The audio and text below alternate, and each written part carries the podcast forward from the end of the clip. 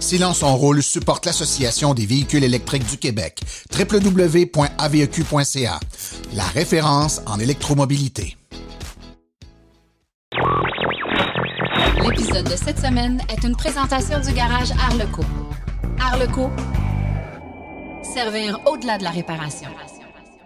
BYD s'associe à Toyota. Kia investira 25 millions de dollars pour de nouveaux véhicules électriques. Les gouvernements devront investir dans la reprise économique. Espérons qu'ils investiront dans l'énergie verte. Un scooter électrique pour Suzuki. À Véhicule électrique 101, on parle du prix de l'essence versus la pertinence d'acheter un véhicule électrique. Nouvelle chronique 100% net zéro avec Nicolas Lambert. On parle du choix de la taille de batterie pour son véhicule. Aux grandes entrevues avec Didier Ernotte, on parle de la Jaguar I-Pace les événements à venir dans les prochaines semaines dans le monde de l'électromobilité, tout ça et bien plus encore dans le 79e épisode du balado Silence, on roule.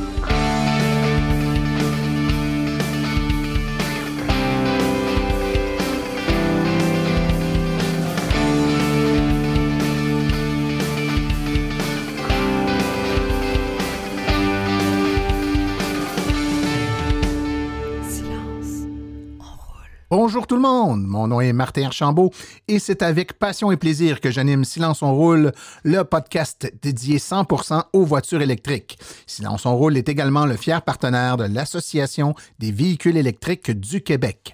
J'espère que vous allez bien mesdames et messieurs euh, et que tout comme moi vous bénéficiez avec euh, grande joie des températures plus chaudes. C'est difficile cette année d'avoir des températures chaudes, on dirait.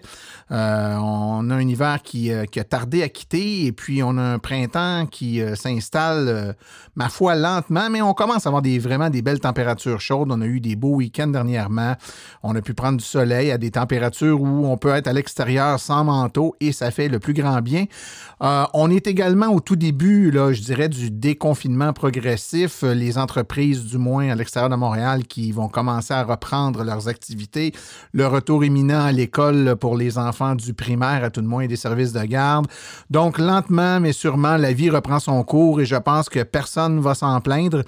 Euh, un moment aussi, une période dans l'histoire qui est difficile pour toutes les industries. Je l'ai dit la dernière fois, mais c'est particulièrement vrai pour euh, également l'industrie euh, automobile, les véhicules électriques. Et j'espère, j'ose espérer, et puis on en a parlé, on va en reparler encore, mais que cette situation tout à fait inattendue et planétaire nous remet un peu en question sur nos valeurs, nos façons de consommer et va peut-être permettre à un plus grand nombre de personnes d'adopter des façons de faire, euh, une façon de vivre qui est un peu plus en respect et en harmonie avec euh, notre environnement, la nature et tout ce qui nous entoure.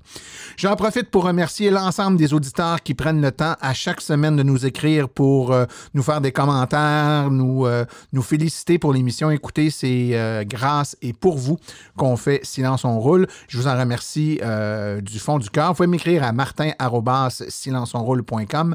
Vous pouvez également aller sur notre page Facebook ou euh, peu importe. Et puis, euh, ça nous fait toujours plaisir de lire des commentaires. Vous pouvez écouter Silence on roule sur euh, nos différentes plateformes en ligne.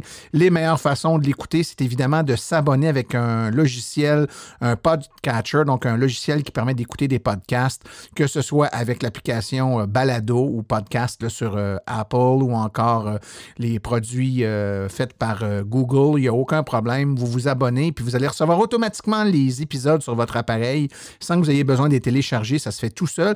Et puis les gens qui sont abonnés ont même droit à des épisodes hors série qui ne sont pas rendus euh, accessibles aux euh, gens qui nous écoutent uniquement via des sites web. Donc, on vous invite euh, grandement à le faire. Autre chose aussi fort importante, c'est des suggestions de, de thèmes ou d'entrevues que vous aimeriez entendre. En fait, si vous avez des sujets euh, à nous proposer qui pourraient faire l'objet d'une grande entrevue pour euh, le podcast, gênez-vous pas de m'en aviser. De, la même façon, si vous-même ou quelqu'un de votre entourage euh, aurait un sujet à discuter avec nous, donc il est fort possible d'organiser une entrevue, simplement nous le dire. La façon la plus simple, encore et toujours, martin.silenceonroule.com et puis on pourra organiser ça. Moi, j'adore quand les auditeurs nous suggèrent des thèmes que en ayant du feedback comme ça de votre part de sujets qui risquent de vous intéresser, ben, ça augmente les chances que le, sujet de l'émission euh, fasse bullseye, comme on dit, en termes d'adéquation entre le sujet et vos intérêts. Maintenant, sans plus tarder, allons tout de suite écouter les actualités dans le monde de l'électromobilité.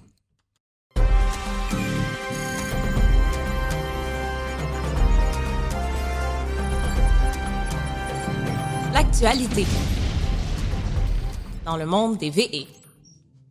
Le plus grand constructeur de véhicules à nouvelle énergie BYD a accru sa coopération avec le premier constructeur automobile japonais Toyota, la filiale de véhicules utilitaires de la compagnie Hino, signant jeudi dernier une entente concernant les véhicules électriques commerciaux. Wang Ji, vice-président de BYD, a déclaré Nous souhaitons combiner nos connaissances techniques et pratiques pour accélérer le développement des véhicules électriques commerciaux, pour accélérer la mise en marché des véhicules électriques dans le monde entier.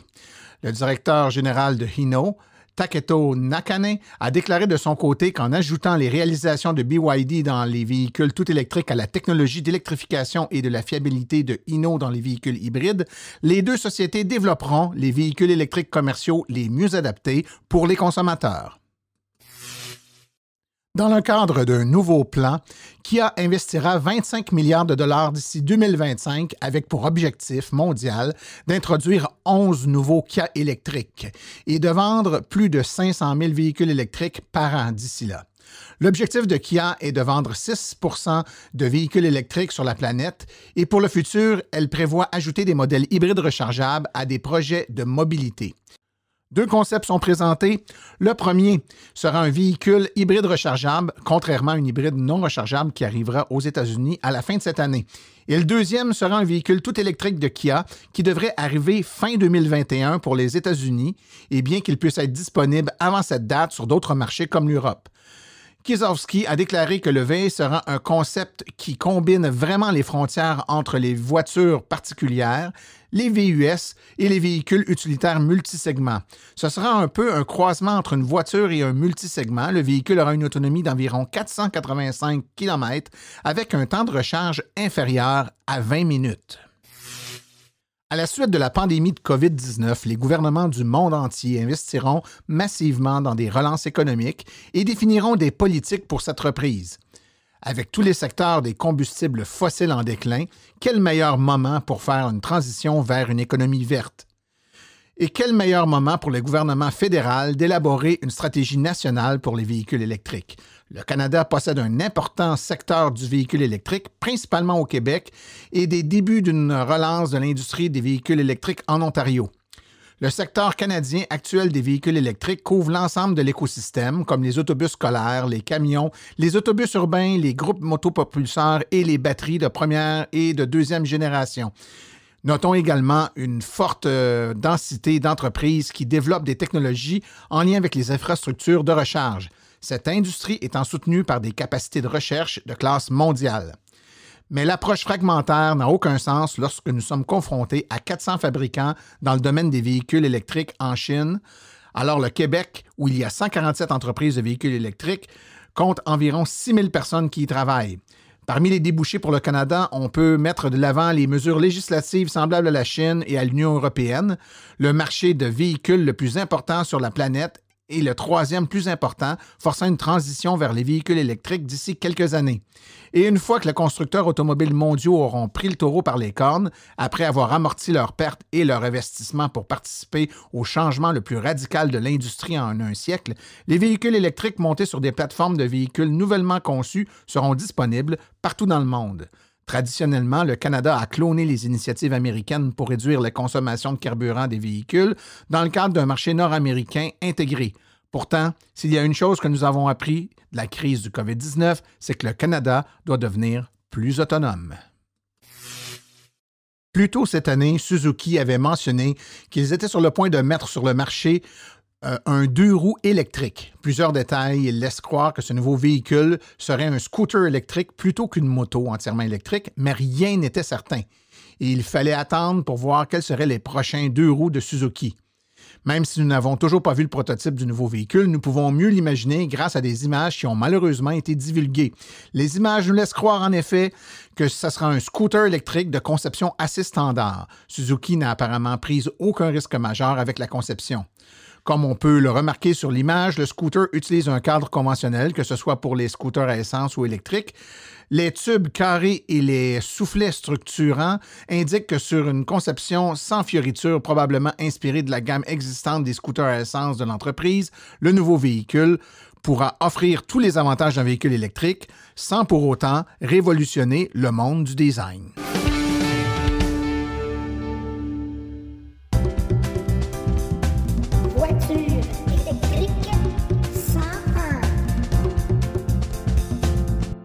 Alors cette semaine, encore une fois, j'ai avec moi le petit Émile. Bonjour Émile. Bonjour Martin. le moins petit, mais de moins en moins petit, mais toujours Émile. Passé euh, des bonnes semaines de confinement. Oui, Pas trop de tanné d'être avec moi 24 heures sur 24. juste un peu. Au moins, on pourra pas dire que t'es pas honnête. Euh, écoute, tu avais encore une euh, bonne question pour moi cette semaine. Donc, Oui. euh, vas-y, pose-la pour euh, que tout le monde puisse l'entendre. Euh, je voulais savoir, tu m'as souvent dit que le principal avantage d'avoir une voiture électrique, c'était qu'on sauvait beaucoup d'argent en achetant de l'électricité à la place du gaz.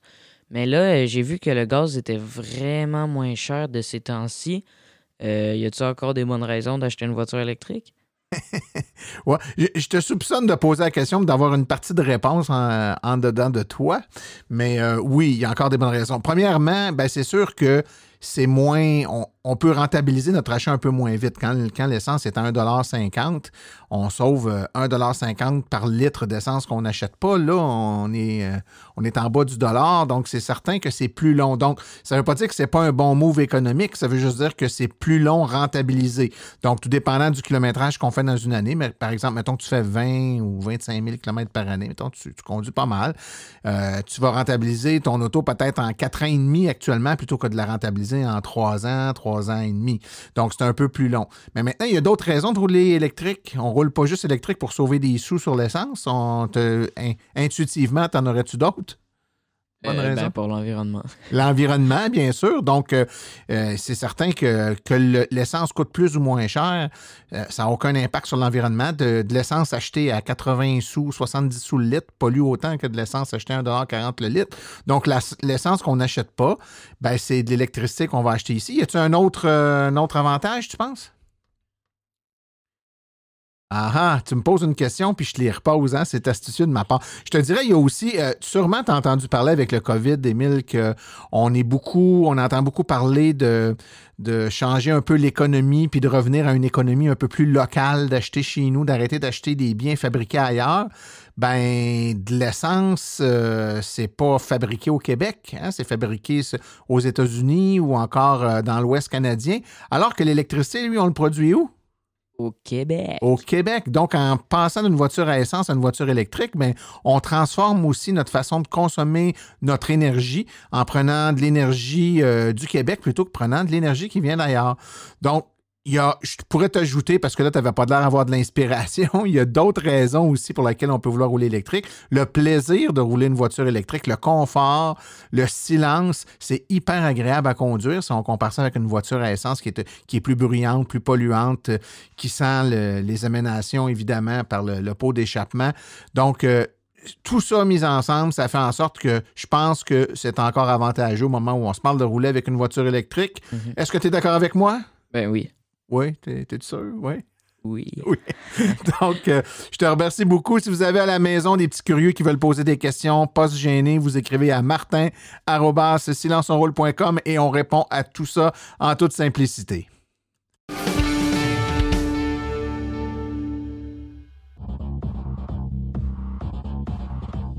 Ici Guillaume André de chez Véhicule électrique Simon André. Vous écoutez Silence on roule.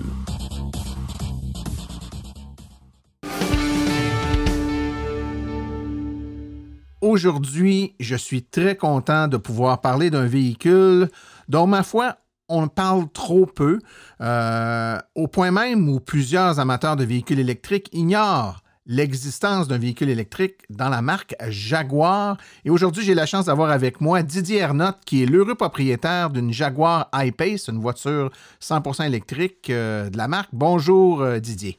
Bonjour Martin.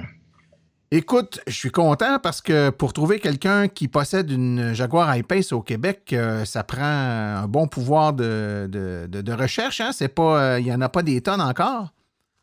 Non, j'ai pas, pas les chiffres exacts. Là, il y a des spécialistes à l'AVEC pour ça, mais j'ai pas les chiffres en tête. Non, mais il n'y en a pas beaucoup, effectivement. Et, oui, mais et pourtant, et pourtant, quelle superbe voiture. Euh, je suis content qu'on puisse en parler aujourd'hui. Toi, euh, premièrement, peut-être juste me dire d'entrée de jeu, euh, je, le sais, je te pose la question, mais c'est pour nos auditeurs. C'est pas ta première voiture électrique, la Jaguar. Tu as eu d'autres voitures électriques avant. Peux-tu nous dresser un peu un portrait de ton historique d'électromobiliste? Oui, donc euh, moi je suis euh, électromobiliste depuis euh, presque six ans maintenant. Donc j'ai commencé en 2014 où j'ai loué ma première Leaf, donc 2014 avec une batterie de 24 kWh, que j'ai fini par acheter en 2018. J'avais l'intention de, de, laisser les clés, me disant en 2014 qu'en 2018 l'offre serait beaucoup plus étendue, mais force de constater que l'offre n'était pas si étendue que ça.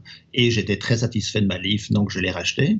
Euh, un an après, j'avais toujours un Dodge Caravan qui traînait dans le driveway. Euh, j'ai fini par m'en débarrasser et j'ai acheté un Ford C-Max pour le remplacer en 2018. Mhm. Et euh, j'ai fini par acheter un, Jaguar I-Pace en 2019. Et je possède encore les trois voitures, donc euh, je participe activement à l'achat massif de, voitures. Et je précise aussi que je ne conduis aucune des trois durant la semaine. Je suis un fervent utilisateur des transports en commun et du vélo.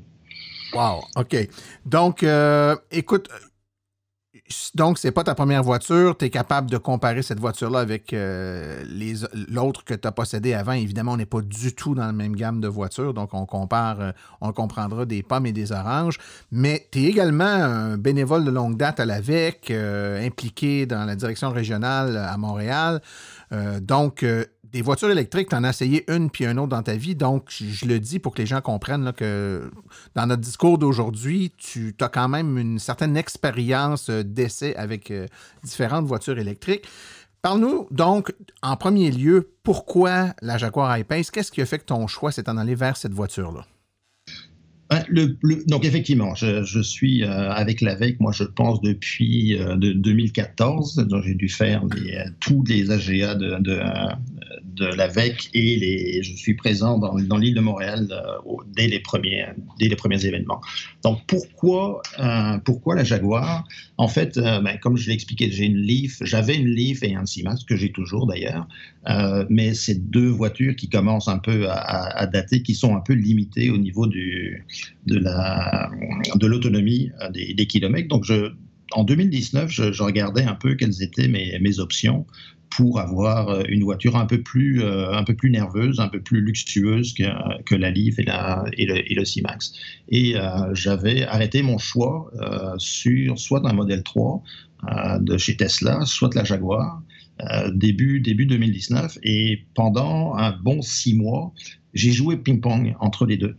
chaque fois que je me convainquais de faire le bon choix de prendre une Tesla, euh, en lisant les, différents forums euh, et autres euh, revues, euh, je finissais par me convaincre que tous les problèmes que je pouvais avoir avec la Tesla, que ce soit la, piètre qualité de la peinture, que ce soit l'ajustement des, euh, éléments de la carrosserie, euh, que ce soit des, problèmes qu'on peut rencontrer sur le système qu'il faut rebooter de façon régulière, que ce soit de, l'infiltration d'eau, que ce soit de, la rouille qui apparaît de façon assez rapide.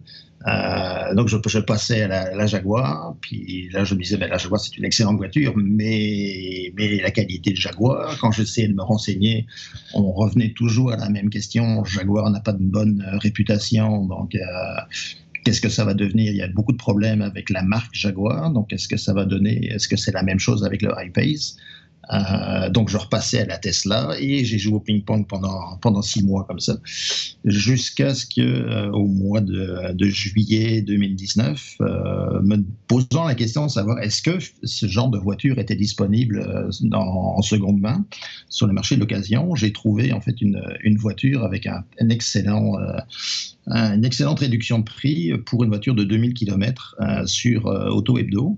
Et euh, après quelques coups de téléphone, euh, ben, finalement, euh, j'ai décidé. Il fallait que j'arrête de jouer au ping-pong anyway. Donc, j'ai décidé, puis je suis parti sur la Jaguar. Les plus de la Jaguar porté sur les moins finalement. Je pense que je le savais quelque part parce que c'est quand même une voiture que je regardais depuis, depuis un petit bout. Je l'avais vue pour la première fois quand on avait fait l'événement avec la Formule E. La voiture était disponible dans le e-Village.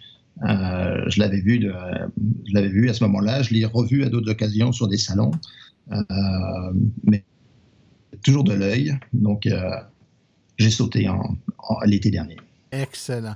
Ben écoute, euh, puis c'est, le parallèle est facile, je pense. On, parle d'une voiture évidemment euh, de luxe. Là, on n'est pas dans, dans un- une voiture bas de gamme quand on parle de la Jaguar. Les comparaisons de véhicules électriques euh, sont plus rares quand on est dans ce niveau de, de voiture-là. Il y en a quand même quelques-unes, mais disons qu'il y a moins de choix que quand on est dans la, voiture familiale plus standard. Première constatation, premier, euh, les, les- les- premiers ressentis pour toi en tant que nouveau propriétaire euh, à l'époque, quand tu as acheté ta, Jaguar I-Pace, qu'est-ce que c'était? Donc, qu'est-ce que tu as trouvé de- d'excitant dans cette voiture-là?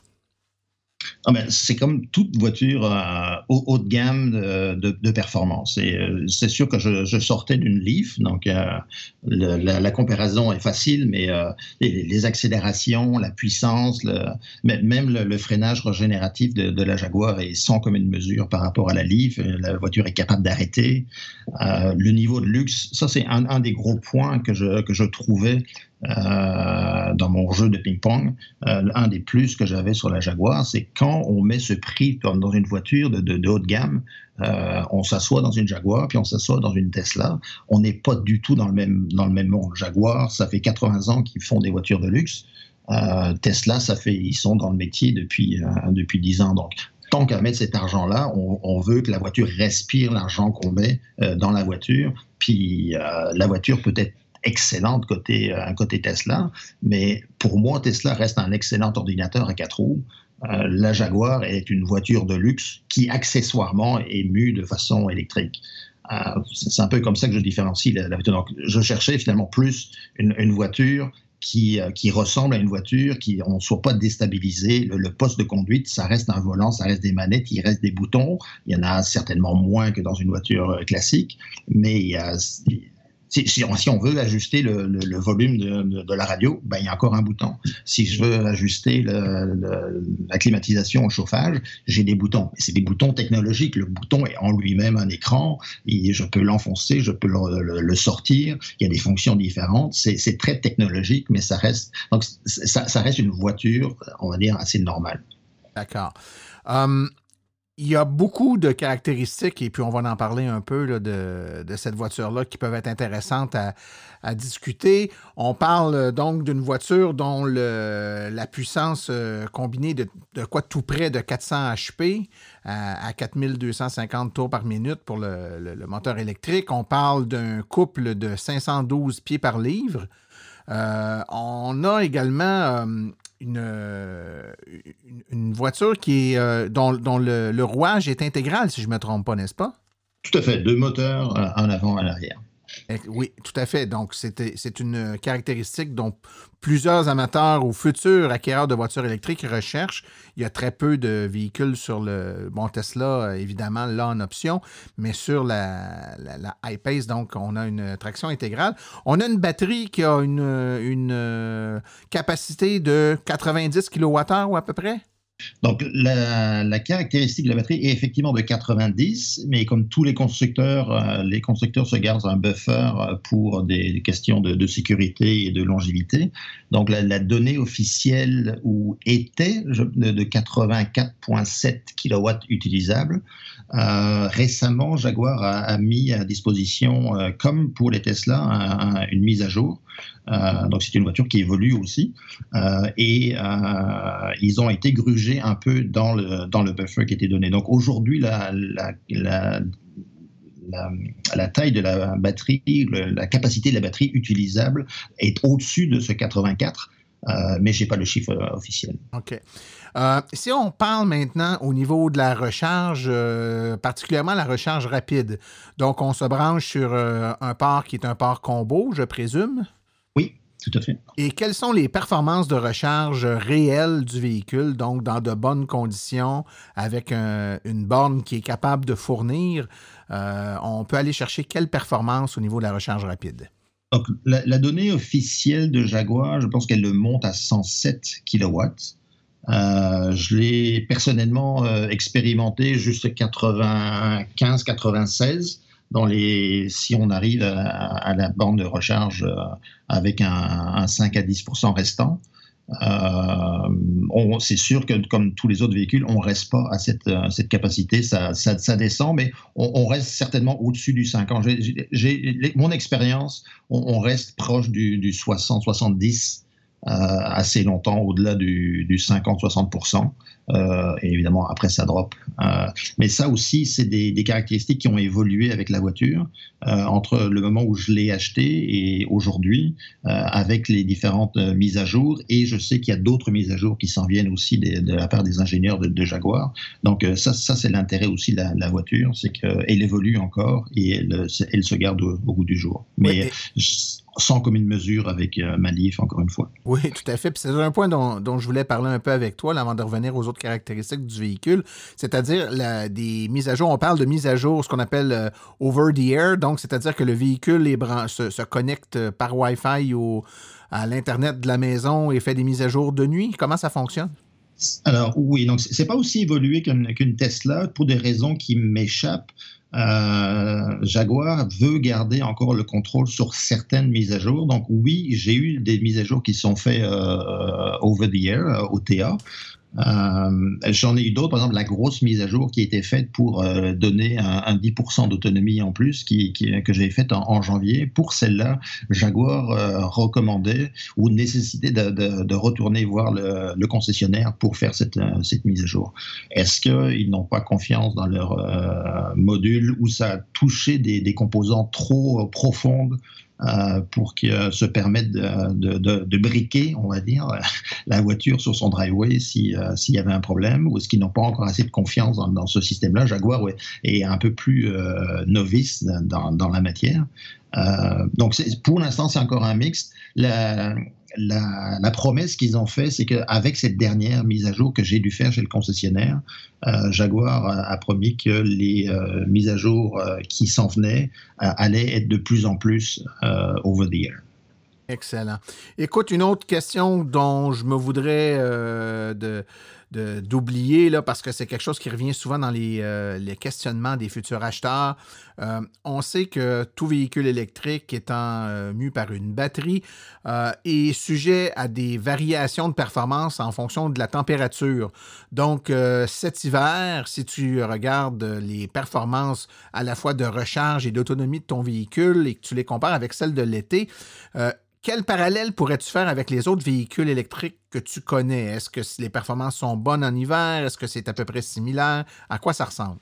Ben, en fait, la, Jaguar a une excellente euh, thermorégulation de, la batterie. Et euh, bien honnêtement, euh, cet hiver, je n'ai pas fait de, grands trajets, mais je pouvais voir la, diminution de la batterie. En général, euh, j'ai un bon euh, l'été, un 400 km. Euh, la donnée officielle de, la voiture est en 377, mais comme je l'ai expliqué avec la dernière mise à jour, on a rajouté un 10%. Donc je suis au, aujourd'hui au-delà des 400 km d'autonomie. même en hiver, avec un, un moins 10, moins 15, j'avais mon 380, 390 km affiché au gommes et euh, ça descendait de façon assez linéaire. Dès, que- dès que j'approchais les trois quarts du- de la batterie, j'étais aux alentours de 300 km d'autonomie. Quand j'arrivais à la moitié, j'étais aux alentours de 200 km. Donc euh, j'étais assez impressionné de, de- voir que la voiture en fait tenait, avait probablement moins, était moins affectée par les euh, par les, les basses températures que certaines autres voitures. Est-ce qu'il y a quelques caractéristiques, euh, je te dirais, qui sont particulières de ce modèle, de, cette voiture-là? Donc, que les gens qui connaissent d'autres voitures mais connaissent pas la Jaguar pourraient être surpris de savoir qu'il y a cette, euh, ce, feature-là de présent dans le véhicule. J'en ai deux, trois qui me viennent euh, à l'esprit. Par exemple, je me fais poser souvent dans les salons ou dans les événements avec euh, des, euh, personnes qui cherchent des, des voitures qui ont une caractéristique, de, une possibilité de, traction. Euh, la Jaguar a officiellement 750 kilos euh, pour euh, tirer une, une, remorque ou une caravane ou, n'importe quoi de, de 750 kilos, ce qui est assez rare dans les voitures électriques. Souvent, le, constructeur refuse catégoriquement de, toute traction quelconque.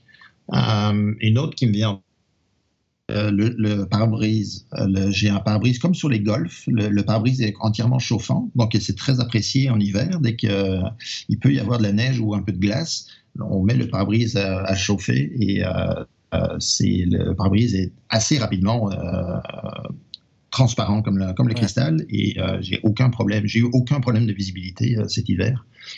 Il y a des petits gadgets aussi. Il faut, savoir que chez, chez Jaguar, la, voiture arrive en, trois niveaux de finition. Il y a la H, la, S, la SE et la HSE tout en haut. Euh, moi, j'ai eu la chance, on va dire, comme je vous expliquais, j'ai trouvé un, véhicule de démo chez un concessionnaire. Et euh, non seulement c'était le HSE, mais même si c'est de haut de gamme, euh, comme chez tous les constructeurs de, voitures d'occasion, le catalogue des options est à l'infini. Et euh, le propriétaire précédent avait bardé la voiture de, pas mal d'options. Euh, donc il y a, des, petits, gadgets comme euh, des, gicleurs pour nettoyer le- les phares avant, euh, ce, genre de choses qu'on n'aurait jamais pris, que personnellement j'aurais jamais pris. Le toit, j'ai un toit euh, panoramique euh, qui va de l'avant jusqu'à l'arrière. Euh, c'est fantastique quand on est dans la voiture, il y a une luminosité euh, assez incroyable. Il y a beaucoup de petits gadgets, le, le- le haillon, est électrique, mais je l'ouvre avec un coup de pied comme dans, sur certaines voitures. J'ai ça sur ma Ford C-Max, euh, mais c'est très pratique. On arrive, on a les commissions, on a les bras pleins, un, petit, un petit coup de pied en dessous, du, en dessous de la voiture quand on arrive derrière, le, coffre s'ouvre. Donc c'est des petits détails. Euh, mais qui font que euh, la, vo- la voiture est vraiment euh, incroyable. C'est pas spécifique, comme je l'ai dit, à cette voiture haut de gamme, mais le, le fait de les avoir tous réunis, la- la- les, les sièges aussi, j'ai 14 moteurs pour euh, régler les, mon siège électrique. C'est incroyable, on est capable de- de- d'affiner très, très finement le, le- niveau de, resserrement du, dos, de la courbure des reins. on peut avancer, allonger l'assise. euh, on peut, euh, ça, va dans tous les sens. J'ai j'ai 14 moteurs. La, la voiture reconnaît les clés. J'ai deux jeux de clés, un pour moi et pour ma femme. La voiture s'ajuste en fonction dès qu'elle reconnaît que la clé s'approche de la voiture. Tous les réglages se font euh, à, mes dimensions. Il a appris quelle était ma radio préférée. Il a appris quelle était mon, la température préférée. Euh, tout le, le- le tableau de bord est complet. C'est un gros écran personnalisable. Donc toute la personnalisation est faite à, mon goût. Si ma femme le prend, ben, le, le tableau de bord se remet à son goût. Donc il y a beaucoup de, choses évidemment que sortant d'une livre 2014 nous, nous semble un peu euh, futuriste, mais euh, Une petite question, Didier. Est-ce qu'on peut euh, utiliser Apple CarPlay ou Android Auto?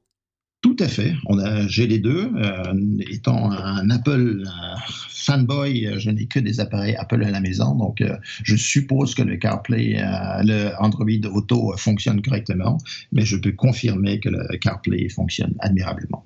Ce n'est pas un CarPlay Bluetooth ou sans connexion, c'est, c'est, un CarPlay filaire, mais relativement peu de modèles qui sont en CarPlay sans connexion. Et maintenant, en terminant, la dernière question, mais la question qui tue, quelqu'un qui écoute euh, l'entrevue depuis le début puis qui commence à saliver à l'idée de s'acheter une euh, Jaguar I-Pace, euh, tu as expliqué qu'il y avait trois modèles, évidemment trois niveaux de, luxe ou d'options, mais il faut s'attendre, du moins dans le neuf, à payer dans quelle fourchette de prix? Alors, les, prix officiels, si ma mémoire est bonne, ça, la modèle S commence dans les 89 000. Ensuite, dans la SE, on est peut-être dans les 95 et la HSE au-delà des 100. et bien sûr, il y a des options qui sont en plus de ce niveau de, finition. Donc oui, c'est des modèles qui sont assez dispendieux et personnellement, donc comme c'était une voiture qui avait déjà été immatriculée, euh, je n'ai eu aucune réduction euh, dessus, mais euh, avec les, les, nouvelles lois qui s'en viennent, euh, de toute façon, ça dépasse le 60 000, et donc ce n'est admissible ni au fédéral ni au provincial. D'accord. Ben, écoute, merci beaucoup pour toute cette information. Didier Ernotte, c'était euh, très euh, intéressant, très enrichissant. Donc, pour les amateurs de voitures électriques là, un peu plus luxueuses, ben, je pense que ça vaut la peine de considérer la Jaguar I-Pace dans votre catalogue de choix possibles. Merci beaucoup, Didier. Merci bien.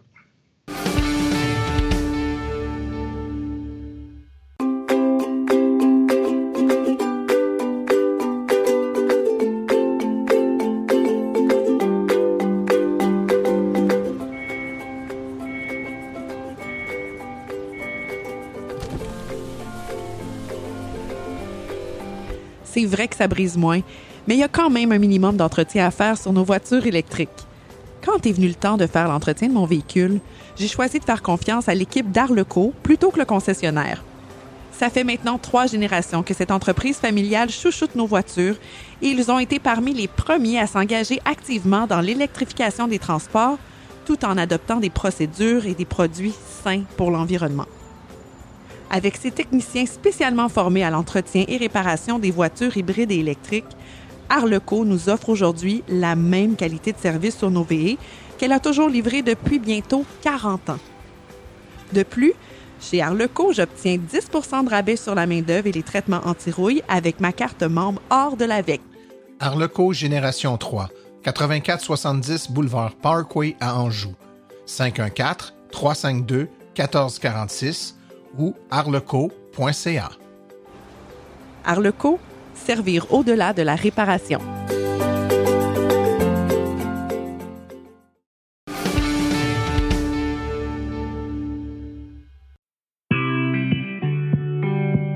Bonjour, bienvenue à la chronique 100% Net Zéro avec moi, Nicolas Lambert. Chronique on réfléchit aux impacts environnementaux de nos modes de transport et aux solutions qui pourraient nous aider à avoir un mode de vie qui se rapproche de la carboneutralité. Aujourd'hui, comment le choix de nos batteries peut influencer l'impact environnemental de nos véhicules électriques?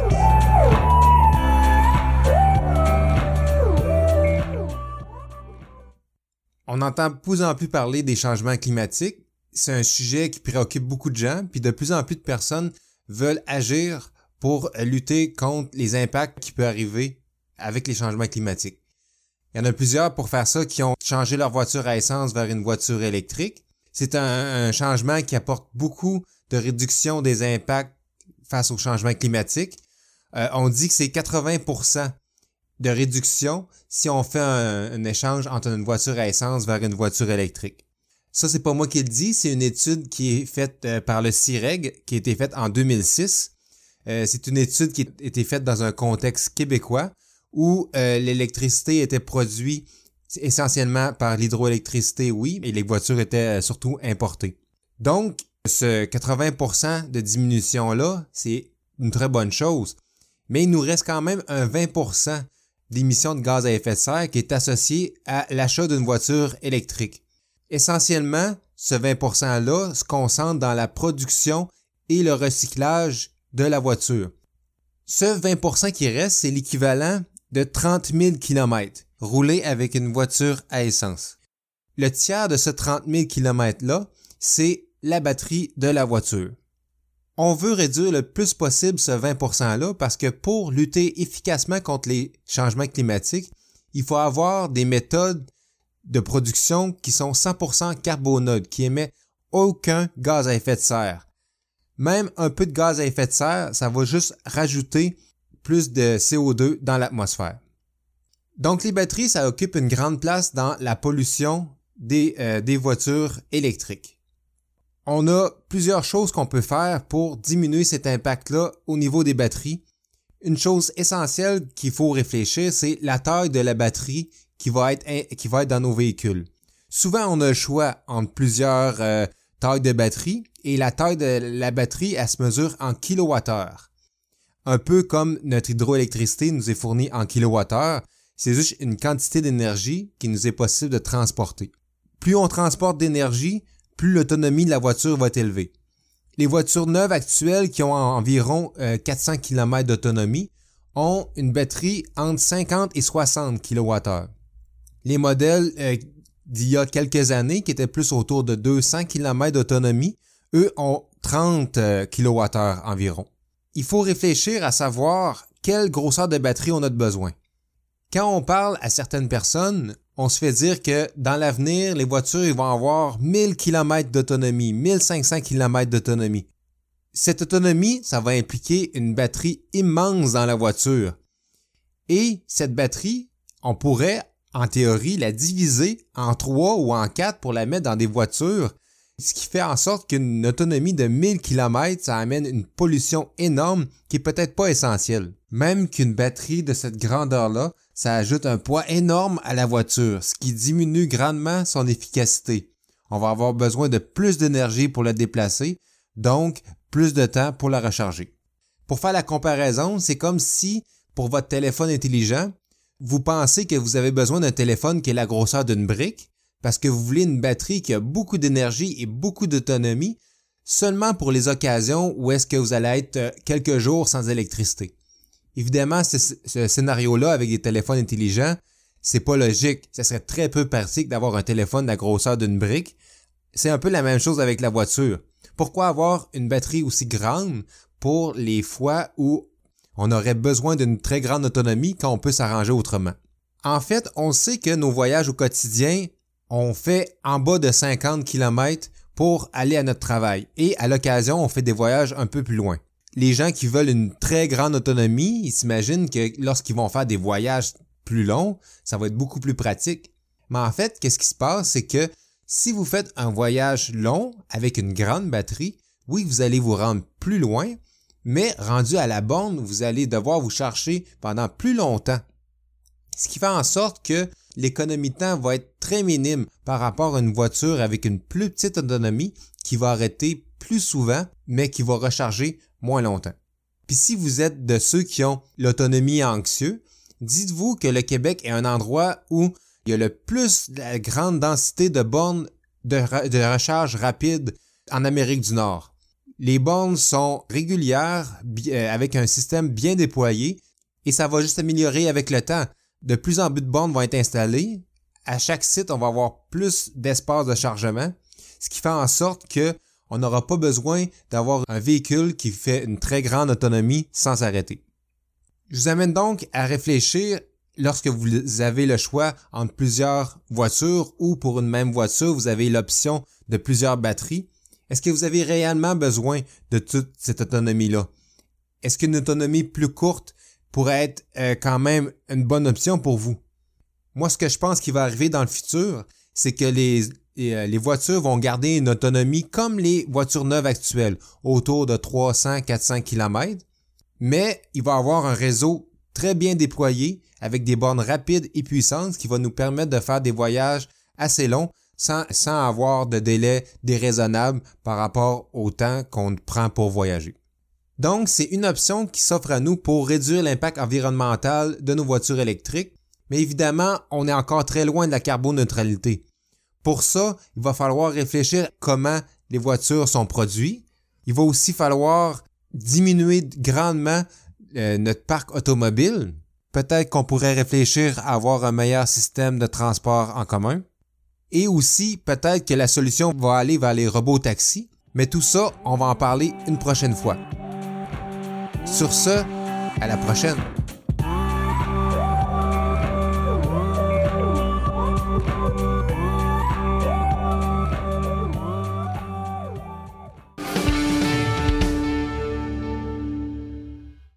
Voici les événements à venir dans les prochaines semaines dans le monde de l'électromobilité. Le 23 mai prochain, ce sera l'Assemblée générale annuelle de l'Association des véhicules électriques du Québec. Pour l'occasion, il y aura élection de quatre postes d'administrateurs. Si vous êtes intéressé à vous impliquer, ne vous gênez pas, envoyez votre candidature à membre.aveq.ca. Notons également que l'équipe de Roulon électrique et ses partenaires offrent une série de webinaires sur les véhicules électriques. La prochaine qui aura lieu, c'est mardi le 19 mai de 19h à 20h. L'ABC de la voiture électrique, c'est présenté par Simon-Pierre Rioux de l'AVEC. La suivante sera le 3 juin la voiture bien chargée, déplacement en toute tranquillité. Et c'est moi qui aurai l'honneur de vous faire cette conférence euh, qui euh, sera présentée donc le 3 juin de 9h à 10h le matin. La prochaine, les véhicules usagés, c'est mercredi de 17 juin de 19h à 20h, présenté encore une fois par l'Association des véhicules électriques du Québec. Pour chacun de ces webinaires, la façon de s'inscrire, c'est d'aller sur le site de Roulon électrique.